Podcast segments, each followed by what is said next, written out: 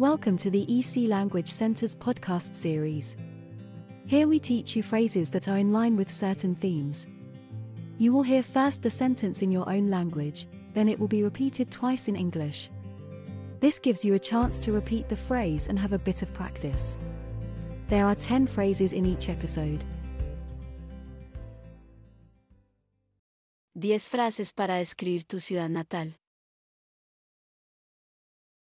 10 phrases to describe your hometown. Mi ciudad natal es. My hometown is. My hometown is. Está rodeada de.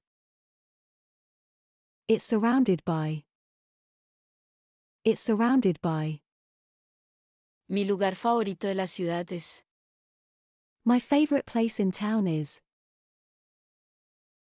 My favorite place in town is. La gran ciudad más cercana es. The closest big city is. The closest big city is. Tenemos un famoso museo local que cuenta la historia de. We have a famous local museum that tells the history of. We have a famous local museum that tells the history of. El tiempo es. The weather is. The weather is.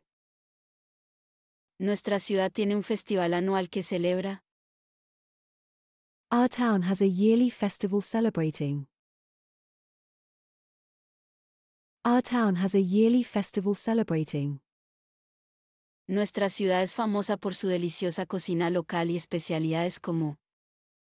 Our town is famous for its delicious local cuisine and specialities like.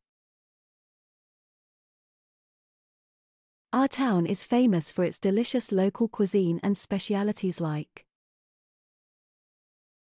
La persona más famosa de mi ciudad es. The most famous person from my town is. The most famous person from my town is.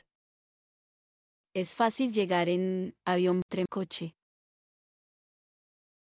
It's easy to get to by plane, train, car.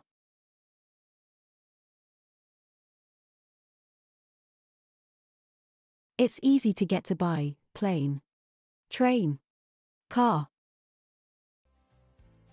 If you have enjoyed this podcast, please follow us to hear more in the series. Visit www.ecenglish.com for a list of our courses.